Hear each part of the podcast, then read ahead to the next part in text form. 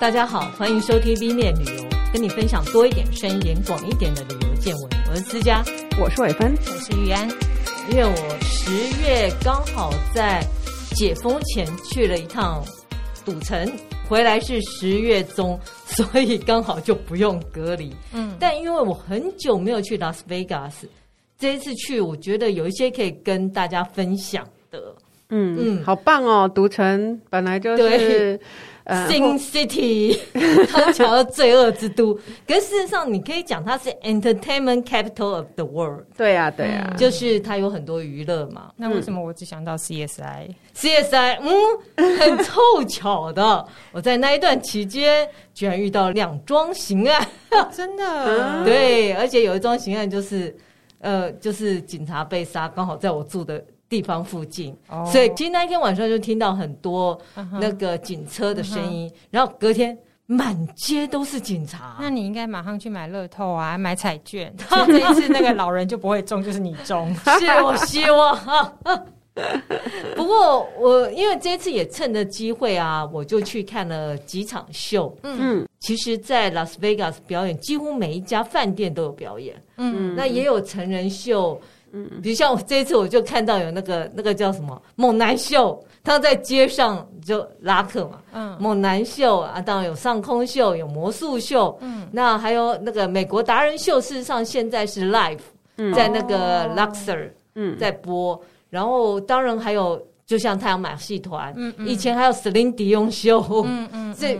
各式各样的秀很多，然后好像因为《地狱厨房》那个主持人他在那边有餐厅，是。他们以前也会到那边去拍摄嘛？对，就来。那个什么，就是太阳马戏团现在还有吗？有，对，这就是我要讲的。我其实我去之前有一点点好奇，因为我听说太阳马戏团其实破产了，对呀，然后我就去查了一下，嗯，你知道在二零二零年啊六月他是申请破产，嗯，因为他在二零。一九年下半，其实到二零二零年七月，四十四场演出被取消。嗯嗯，然后听说，呃，他那时候宣布破产的时候是，是他真的是零收入。嗯，所以从呃二零二零年三月，他就开始 lay off，呃，大概 lay off 到九十五 percent 的员工，嗯，还有几千人或者是放无薪假。嗯，然后那时候他就说他欠了大概十亿美金。和台币大概三十一亿，所以你也可以想象，这种以表演为主的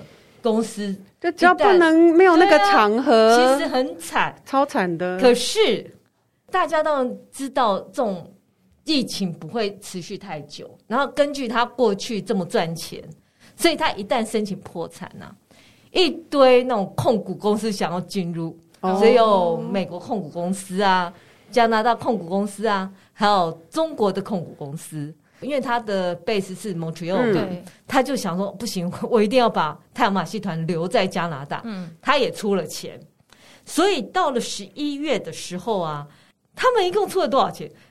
魁北克投资局一共投资了两亿美金。你说二零二零十一月？对，嗯，然后其他控股公司啊就拿出了三亿美金。不过中间就经过很多，我觉得是争夺战吧，因为大家都很看好未来嘛。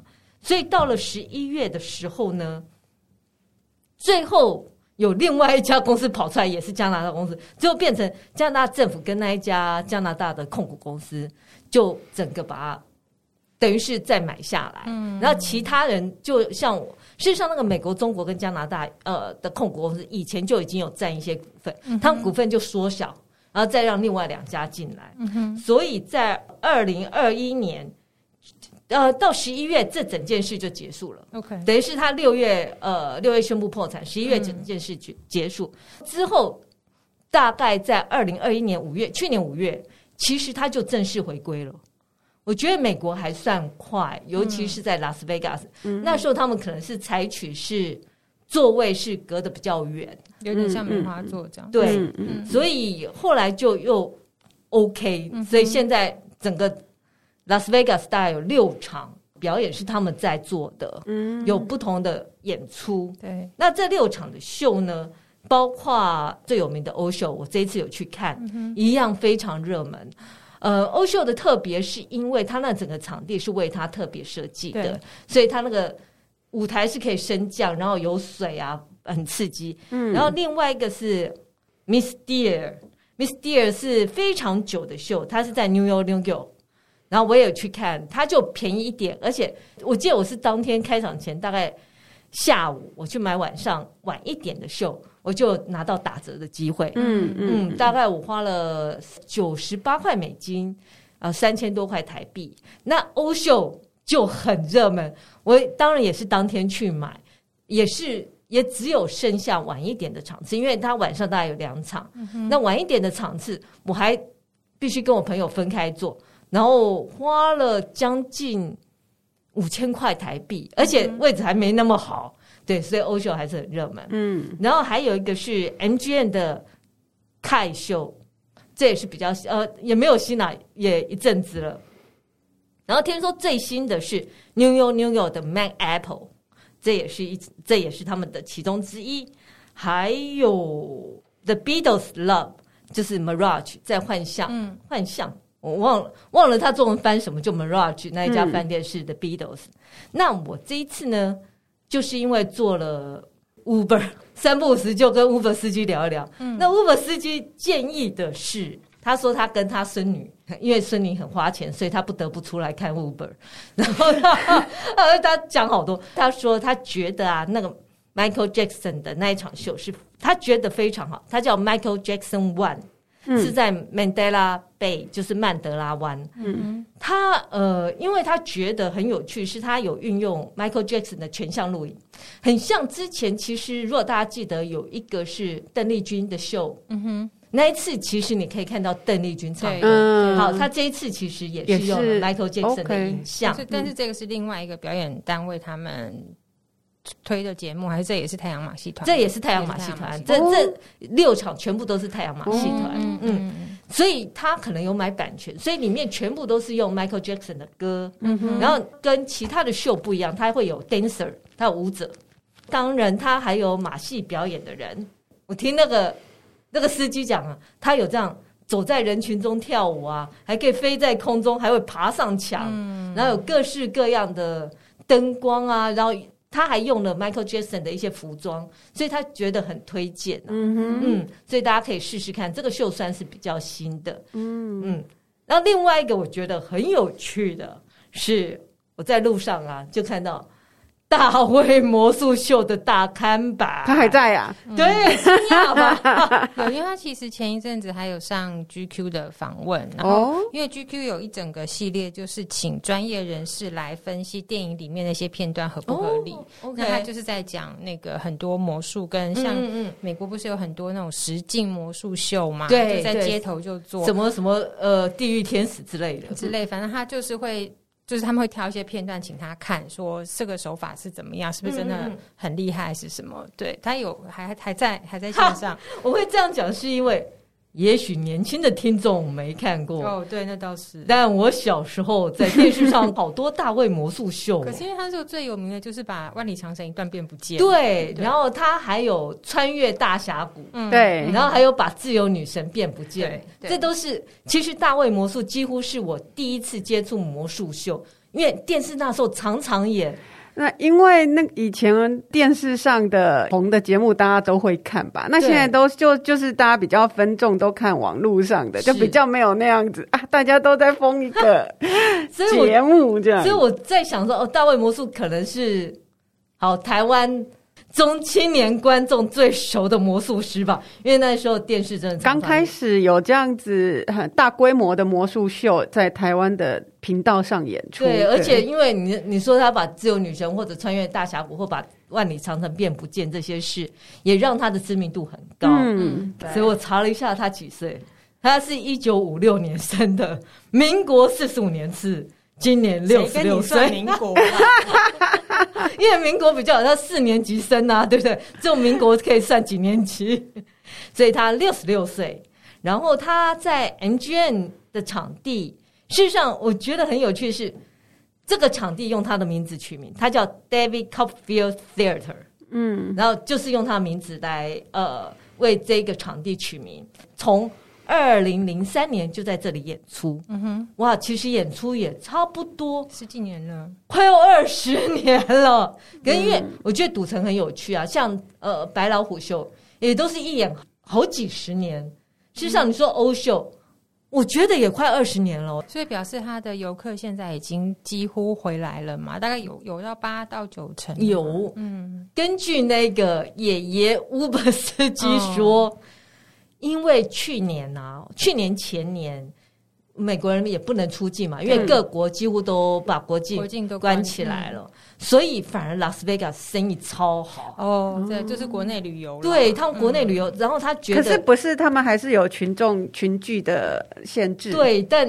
拉斯维加斯就很多人来，然后然后说我们什么都做好了，哎，然后哎，对，大家就还是照样。哎，所以他们那个玩吃饺子老虎，就是会一机两机才能一个人玩，就是要隔中间一个。我猜，但有没有切实执行呢？很难讲，嗯，因为你也知道，呃，美国其实有一群人是 anti 戴，就是他们就是不戴口罩。不。不打疫苗，对对对，那你也不能拿他怎么样，是因为后来联邦政府强制，嗯，所以才开始有这些比较严格的规定，嗯，所以也会让太阳马戏团大概在二零二零年才会宣布破产嘛，嗯，因为就是就那时候是不能演出的，可是他们在去年五月就已经恢复了，显示从那时候开始整个就活络了起来，嗯，所以那根据那个 Uber 爷爷司机就说，去年生意就非常好，比以往都要好，因为。虽然只是国内游客，可是大家都塞满塞爆，就像台湾也是。台湾因为之前不能出国嘛，所以各大旅游景点也是塞爆人。嗯、那所以拉斯维加斯有一些新的景点或什么吗？对，有。嗯、不过我先讲一下大卫魔术秀，因为我觉得太有趣。OK，因为大卫魔术秀啊，大卫被誉为当代最棒的幻术师。嗯嗯，不过他的票价没有那么贵，他票价只有。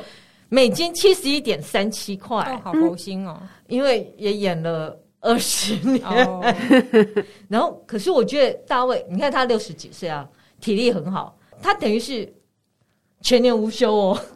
然后每个晚上两场，七点跟九点半，礼拜六还多加了下午体力很好哎。我想二十年，哇哦，这不累吗？好，算了，然后我就想，那一场秀到底多少？一场秀九十分钟。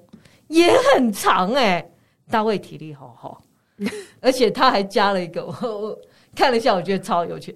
他有个 Meet and Greet，就是跟大卫见面、见面、嗯、见面牵手会。嗯，你可以买这个比较贵，两百二十的美金买这个机会，包括贵宾席嘛，然后可以跟大卫碰面啊，拍照合影啊，然后他还会有签名照啊。然后最后他还会表演一个私人小魔术给你，嗯，我不知道这样值不值得？值得啊，他的 fan service 做的很好啊，对啊，对，但他的他还有 fans 吗？有啦，好，都可以，都可以在赌城演这么久，你一定要相信他有广大的观众群，是，嗯，好，这大概就大卫魔术秀。那刚刚伟芬提到那个新的景点啊，嗯，有有一个是。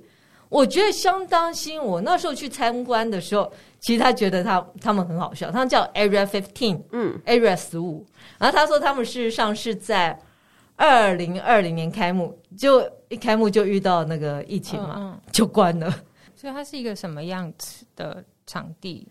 用他的话，他说我们是一个购物商场哦，但我们卖的不是商品，我们卖的是惊喜跟幻觉。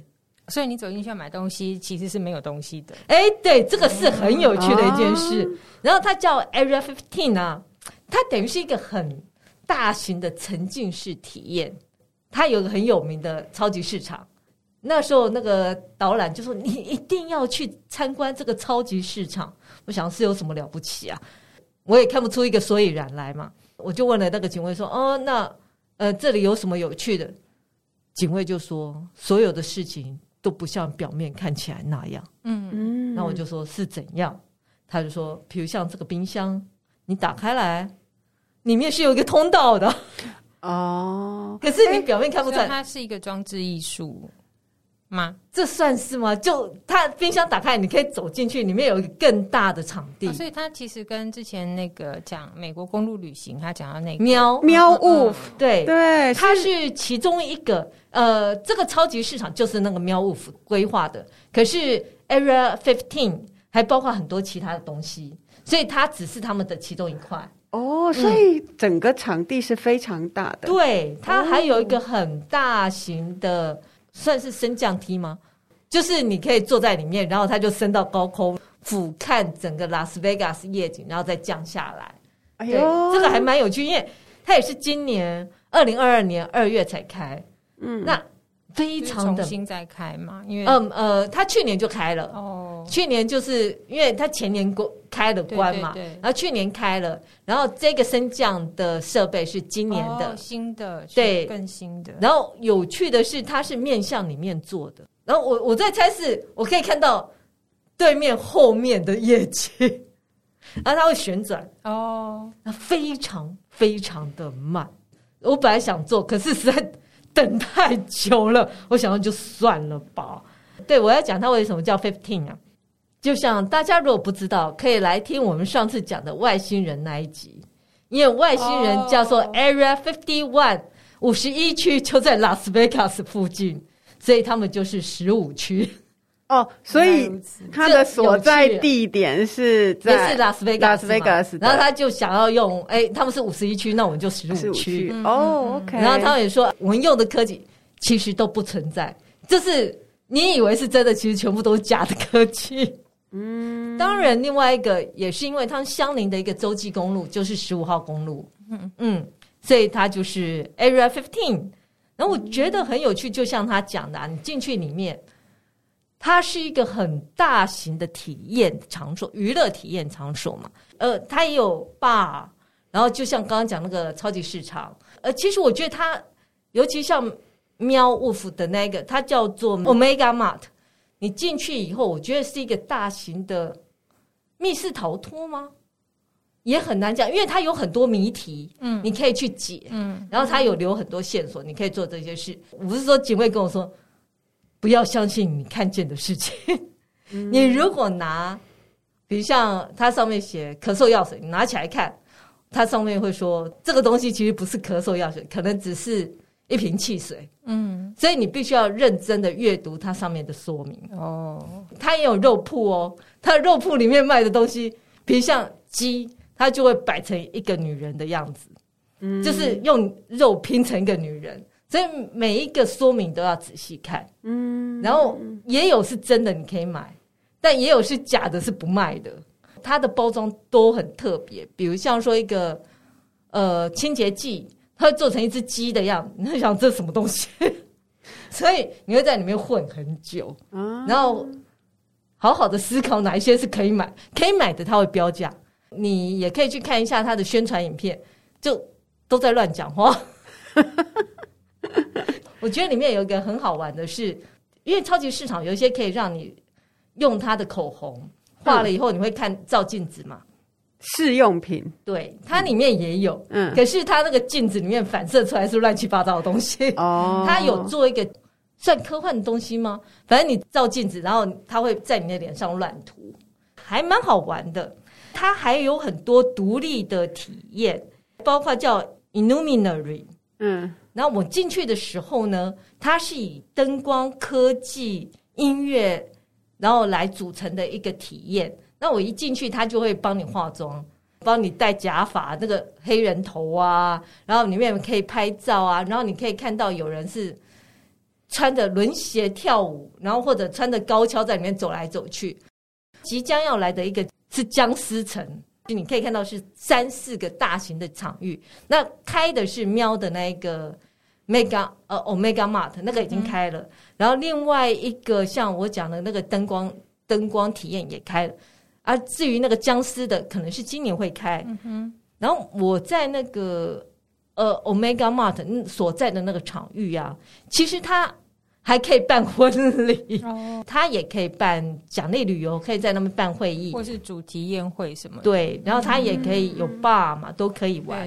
然后甚至于它里面还有穿山车哦，就在上面绕一圈看。嗯嗯嗯然后还可以有空中飞人的那种，嗯、就是架着可以绕一圈。地点就是在拉斯维加斯市区，呃，附近大概有。你如果搭车大概五分钟哦，那也还好。可是我觉得走可能就有点远。嗯，嗯，然后里面我觉得有一棵树很有趣，那棵树啊大概高七公尺，模仿日本的枫树。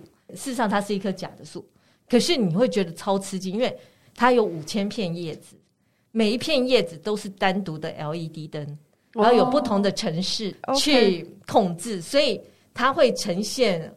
和风吹过的样子啊，嗯、就很像。其实现在这个东西在演唱会都有在用，嗯、就是歌迷拿进去的那个手灯，他们都可以控制，对，他们都可以做用感应控制，嗯、然后就会整个现场它就可以当做是一个舞台周边灯的效果这样子。对，对对，我觉得很好玩，是因为他还跟我说，我不知道是真是假，因为这个在 Area Fifteen 里面很多事情，我现在回想起来。都不知是真是假，对，难怪赌城大家都想去啊，因为这种各种不同的娱乐活动是啊都找得到，而且就是它运用了一些比较新的科技，创造一些新的想象。大概也只有对，就是说一个以以娱乐为主题的城市才会有这么多这种新的想象东西。对，你在里面也有东西可以买，可是那些东西都是为了这一个场域设计的，嗯嗯，所以我觉得更有趣。那我刚刚讲那个树啊。因为我不是说里面有很多谜题嘛，嗯，他说如果你可以解开所有谜题的话呢，你就可以控制这棵树。哦，我想是真是假？你怎么没有试着把它 全解了呢？很复杂。那你去这个地方的时候，呃，参观的人多吗？算多，算多，而且都要排队。嗯嗯嗯，我觉得大家可以真的是不妨一试。比如像它还有一条通道，请了一些当地的艺术家。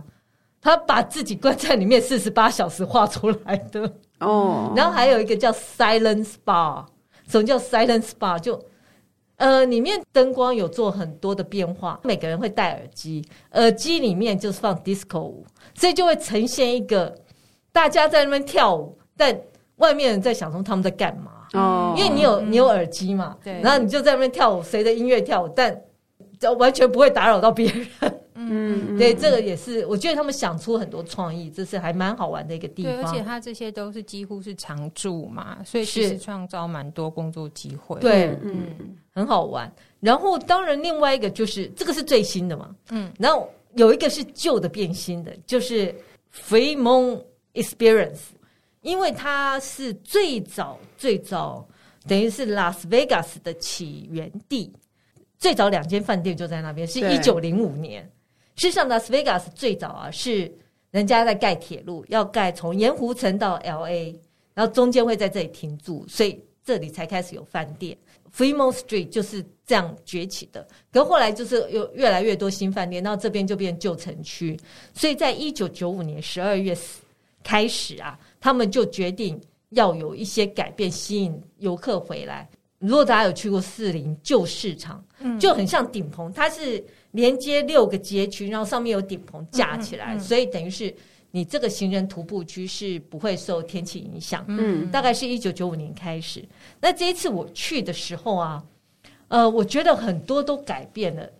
一来是因为它的那个天棚在二零二零年六月，他花了三千两百万美金去重新换了。所以现在它那个天棚是全球最大的单一放映荧幕哦，我是觉得非常清楚。它的宽是二十七点五公尺，因为包括中间的徒步区嘛，还有两边的那个店面，它就是整个横跨上面，然后长。长达四百五十七公尺，它是播放荧幕，它不是投，就是不是投影的。对，它是播放荧幕。那它在播放的内容会是什么？你们会停下来看吗？我会停下来看。它有些是那个、嗯、像 NTV，就是呃音乐录影带。嗯，那有些是特别做的。那 Christmas 它也有 Christmas 特地制造的。那它是一整个天棚是同一个内容，还是它是分段有不同的内容？它是一整个内容，哦、所以它的故事是连接的，哦、就它也不是重复。你在这边看，在另外一边不会看到，就是一个很长的、很长的大荧幕。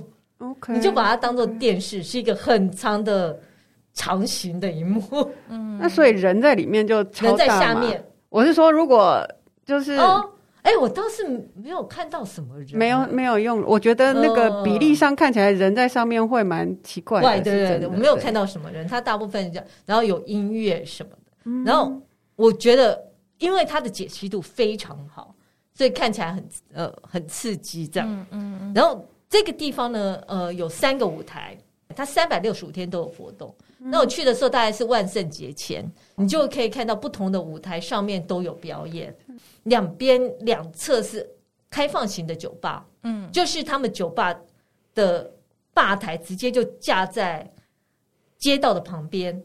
那你就可以去点东西来喝，甚至于上面会有那个小姐站在吧台上跳舞。诶，那这一区它会有导览吗？因为听起来它背后故事还蛮多的。我那时候是没有看到什么导览，嗯、因为我也是晚上找时间去的。OK，哦，这个也是那个 Uber 爷爷司机强力推荐，推荐所以我就去。哦、他说。这个跟以前差很多，现在很好玩。嗯、说哦，好，我去一下。嗯、因为他当然不是二十四小时都在那边播，他大概是晚上六点开始开始有那个天棚的一些影像开始，嗯，然后会有舞台有演出。我觉得很好玩，是因为它还有空中飞索，就是我不是说它四百五十七公尺长吗？嗯，然后在一端你可以坐着，从一端到另外一端，从上面这样飞过去。人可以坐坐在一个飞鼠上面，对，然后我就是山跟山之间，你坐着然后滑过去的。但是上面它是在上面，在荧幕下面，荧幕下面，所以你会看到，有时候你会听到尖叫声，这样瞬间而过，就是他从那边过去。所以其实那个荧幕也算是他的。那要怎么说呢？算他的设计之一，对不对？就是一个背景而已。对对对，嗯，而且他有音乐，他也可以听。然后他也是一个就是游戏游乐的设施之一，这样子。哦，好有趣哦！除了那个作者以外，他还说你可以超人形，就是你是被绑背的，然后你就做超人型的飞跃过去呢。嗯嗯，这个比较贵。嗯，那这比较高，然后比较贵，所以常常听到尖叫声一瞬而过。对，这还蛮有趣的。同时间很多事情在发生，是。就有有酒吧在表演，你可以喝酒，嗯、然后上面有荧幕，然后又可以玩那个空中飞索，对，对，嗯，然后逛街啊什么的，而且我觉得街道相当干净。以前拉斯维加斯是没几乎没有街头表演艺人。哦，因为它真的去，它是一个沙漠嘛，嗯，它在沙漠中间，所以那些表演艺人不太会过来这边。可是现在就很多，还而且我觉得他们开放。然后，因此我在那边看到一些电视评论，就会说都是因为这样，犯罪率就变高哦。而且连那个你是说，因为有街头艺人，就是有很多街头艺人，然后有一些游民也开始出现了哦。嗯，然后我这样看起来，你知道他的 Fremont Experience 这边啊，地上就会画一个一个圆的圈圈，然后想那个圆圈圈是干什么？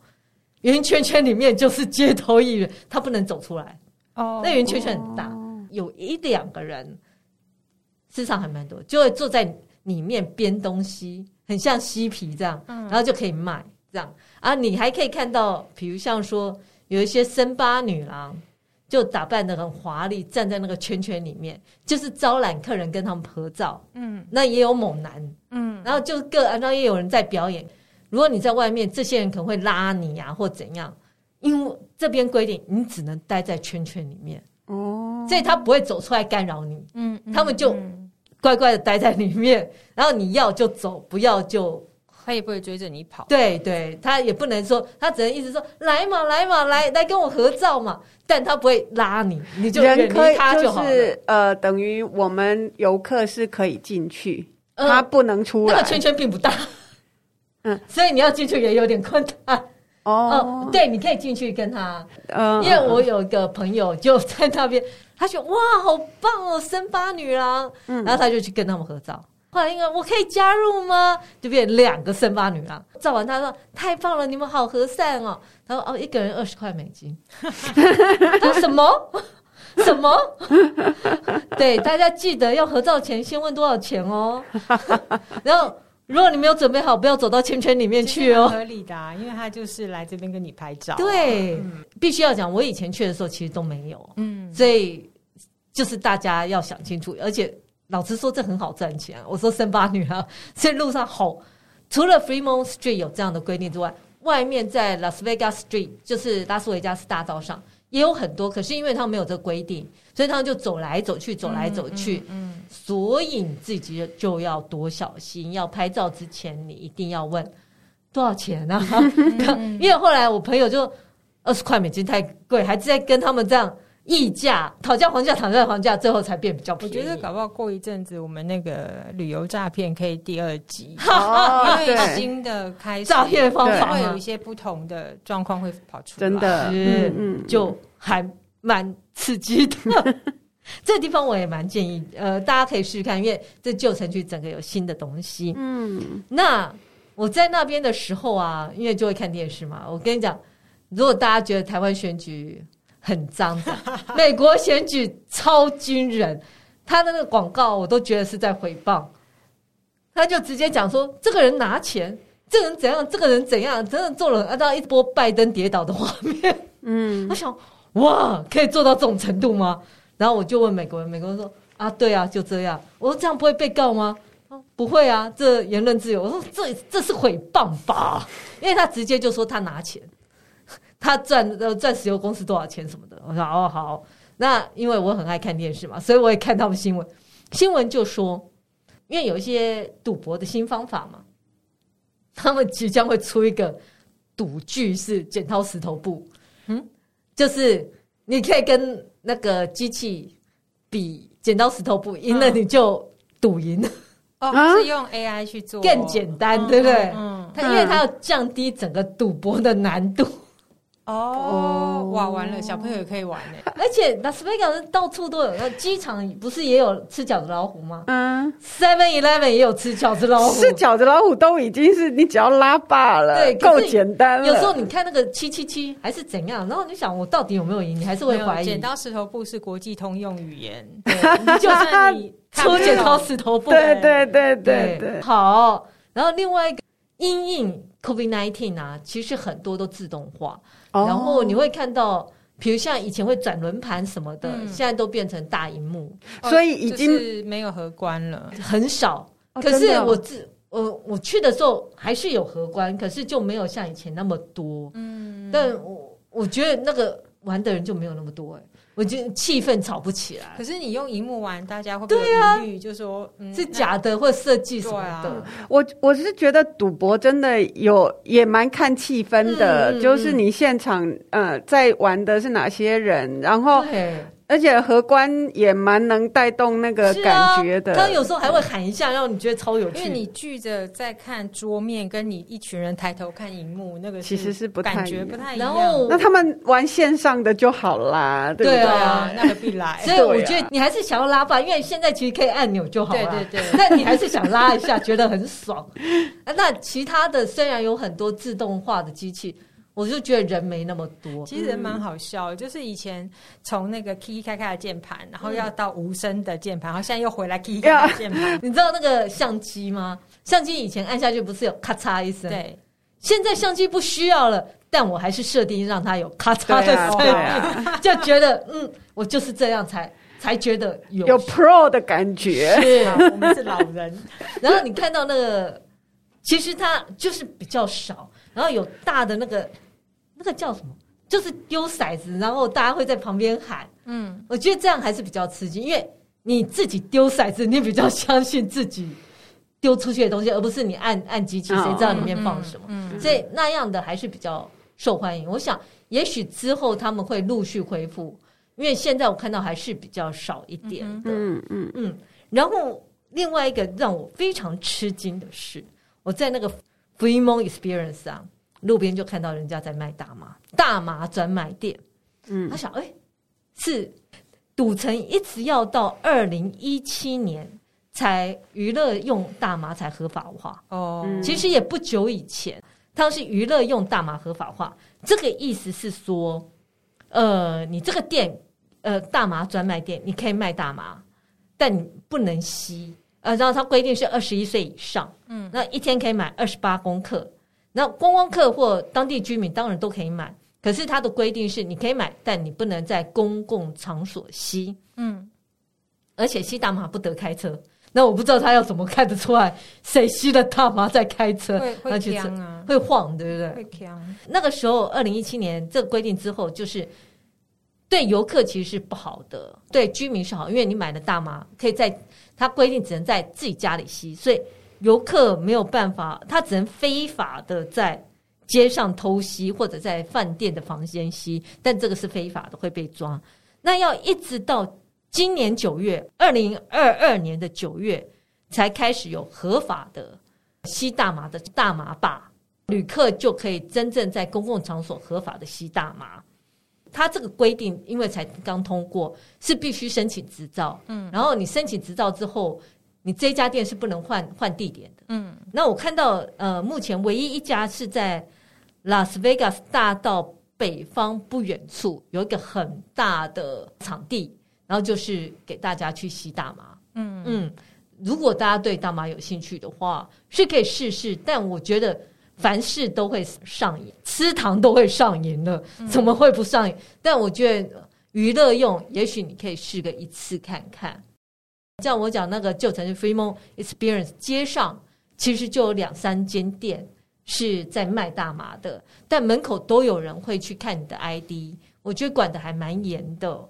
嗯，然后事实上在那个 Street，它也会规定啊，呃，不能喝酒。嗯。你可以买，但喝酒你要坐着，不能拿着喝酒进到边酒店。边喝酒。对，所以街上是维持非常干净的。嗯、然后再说，因为有很多新的，比如像 Uber 啊或什么的，我到现在到任何饭店里面，以前不是有搭计程车专区吗？对，现在它有有一区就是专门给搭 Uber 的。嗯，然后美国还有一个是 Carpool，就是那个共乘共乘的那个 App，现在也非常有名。嗯就是特地开了一区是给 Uber 跟共乘 App 叫的车，那我觉得也相当方便。所以如果你去赌城的话，你就注意看它的标识，因为它不会跟计程车放在一起，他会另外批一个区，这样也好。嗯嗯嗯。然后有关共乘这件事，我觉得很好玩。你知道他有时候真的没有比较便宜耶，因为它会一直变化价钱。有时候第一个上车的人可能是二十块。第二个上车变九块，第三个上车变两块，所以你必须要自己仔细看一下。也许 Uber 还比较便宜，嗯、而且它共乘应该会，因为嗯、呃、不会大家住在同一个地方嘛，所以它会绕来绕去，对，它会绕比较远，这样、嗯嗯、路程也会不一样。我不确定台湾有没有共乘这个 App 在用，很像没有听说，没有进来。马来西亚跟新加坡有，嗯，对对。然后另外一个我注意到一个比较新的趋势是喜铁罐装，虽然比较贵，可是它强调它就是可以不断的再利用，嗯，而且现在路上多了很多自动饮水机，嗯，你也可以拿你的自己的罐子放在那边，它水就自动注满，所以我觉得。以后你就可以拿你自己的水壶啊，到那边去装。那是要另外付费的吗？不用，它就是尽量很多。嗯、我觉得它现在就多设，就要减少那个塑胶的瓶装水嘛。嗯、对，嗯、然后也是鼓励大家品项，因为我觉得跟美国比起来，欧洲是比较先进。我以前去旅行的时候，他们几乎都是用玻璃瓶。嗯嗯。可是美国一直都是用塑胶。美国是最不环保的国家，难得终于听到他开始有比较多的作为。对，所以才开始有了这些洗铁罐。嗯，那大家如果有空可以。那你讲的这个洗铁罐，意思是说，呃，现在买的一些瓶装的东西都是用洗铁来装成，让你可以重复使用，是这个意思吗？呃，几个品牌，嗯，不会是所有。我觉得他们。因为我觉得，嗯，美国很自由，对呀、啊，对啊、那你没有办法去强制，连打疫苗你都很难强制了。我的意思是说，所以就比较像是，呃，就是像可口可乐这样子的洗铁罐嘛。呃，它比较像水壶，哦，它比较像水壶，然后比较像我们买那个茶饮，呃，就是你可以买那个什么。什么原萃那种绿茶，比较像那个，只是他们是吸铁罐做的。OK OK，它就是强调可以重复利用，嗯、然后它也可以回收，嗯、是对环境比较友善的。所以其实现在出去带自己的随身瓶是非常好的，嗯、而且你只要你上飞机，只要把水倒掉就好了，对，是没有问题。然后我之前的朋友一起上飞机，他也会请空服员帮他注满水，在这个他的水壶里面。嗯嗯，我觉得一切都是。朝着更好的方向进行啊！好，对，所以大家现在出国会有很多惊喜哦。我觉得拉斯维加斯真的值得随时去参观，因为它随时都有一些新的东西发生，很有趣。对呀，让我听了都想去呢，好久没去了。是，所以今天就到这里。如果喜欢我们的节目，请在各大 Podcast 平台订阅我们，或到脸书、IG 按赞。追踪分享给你身边的朋友，好，谢谢大家，谢谢思佳，拜拜。